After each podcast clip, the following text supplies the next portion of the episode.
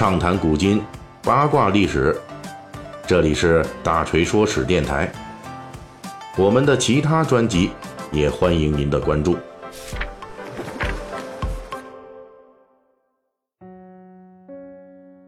最近咱们《水浒》这细节解密啊，一直聊这个名气大，但是呢，始终在小说中没有出场的啊各路著名的历史人物。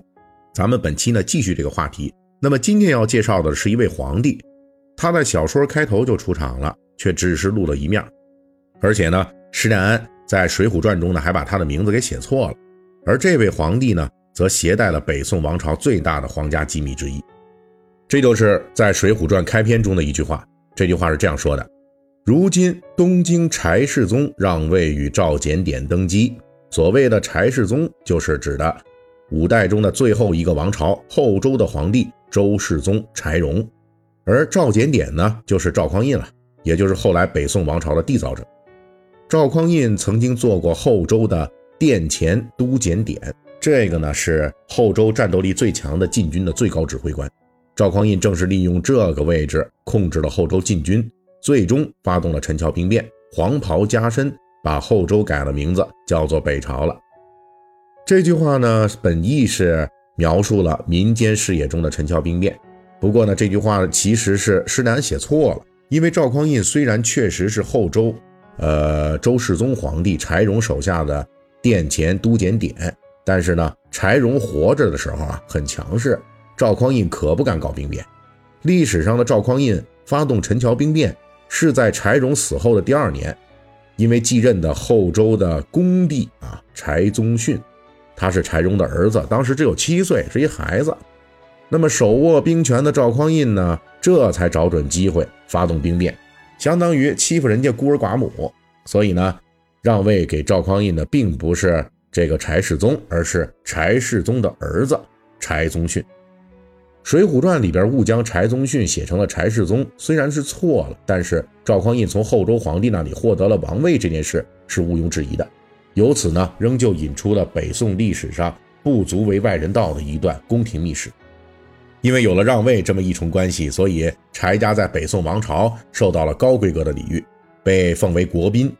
按照《水浒传》里边的说法，因为让出了皇位给赵匡胤啊，虽然呢这个让是被迫的，但是毕竟双方呢没有说这个撕破脸啊死磕，所以呢赵匡胤呢就给了柴家丹书铁券，保证柴家历代富贵。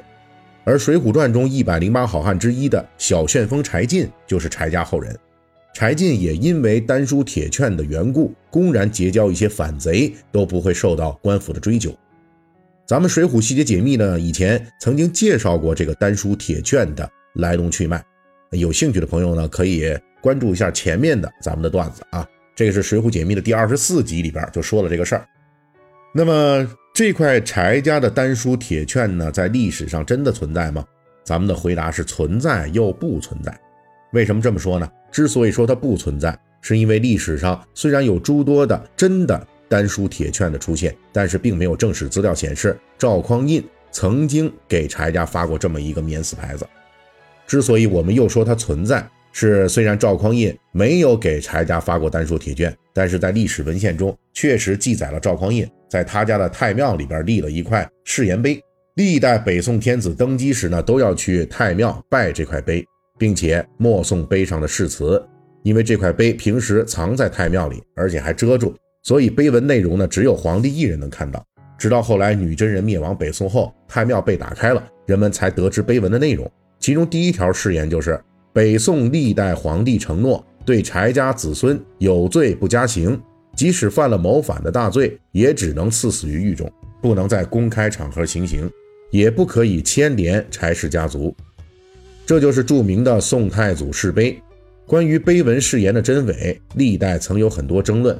不过从北宋历史来看，柴家确实在北宋历代皇帝那里都受到了一定的优待。但是这个受到优待的柴家，给当初让位给赵匡胤的柴宗训呢，没有直接关系。并不是他的直系后代，只是柴家的旁系。为什么会出现这种情况呢？这就牵扯到了北宋初年一桩诡秘的宫廷秘密。后周的这周世宗皇帝柴荣啊，一共有七个儿子，其中三个呢在后周与前朝后汉的战争中，他们尚处于婴儿阶段，就被后汉的皇帝给屠杀了。第四个儿子柴宗训因此就成了柴荣的皇位继承人。到了柴宗训被迫逊位给赵匡胤之后，柴荣的儿子们还有四个，包括柴宗训以及西让、西锦和西惠三个人。而赵匡胤当上皇帝之后，一方面呢后代柴宗训等人，但是另一方面呢也发生了一连串奇怪的事情。咱们正史记载呢，赵匡胤当上皇帝之后第四年，柴西锦就病死了。他因为年龄比较小，死时呢估计是孩童状态。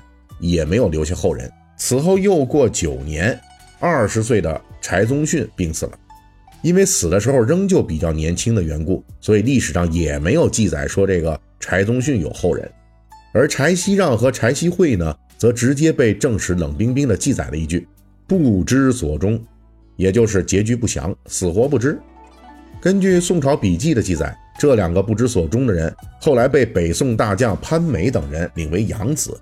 不再是姓柴，但是呢，这都是无法实锤的内容了。也就是说，在北宋第一代皇帝赵匡胤统治期间，后周柴荣的所有直系后代都消失了。后来呢，北宋王朝优待的柴家都不止柴荣这一脉。后世的学者有推测，柴荣的直系后代啊，对赵匡胤来说始终是构成威胁的。在皇位继承这样血淋淋的命题面前，任何人性都是经不住考验的。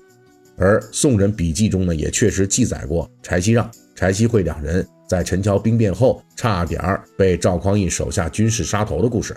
但是这些宫廷隐晦斗争的秘史，也同样止步于推测层面，缺乏证据。《水浒传》中只是作为客串人物出场的柴宗训，连名字都被作者写错了。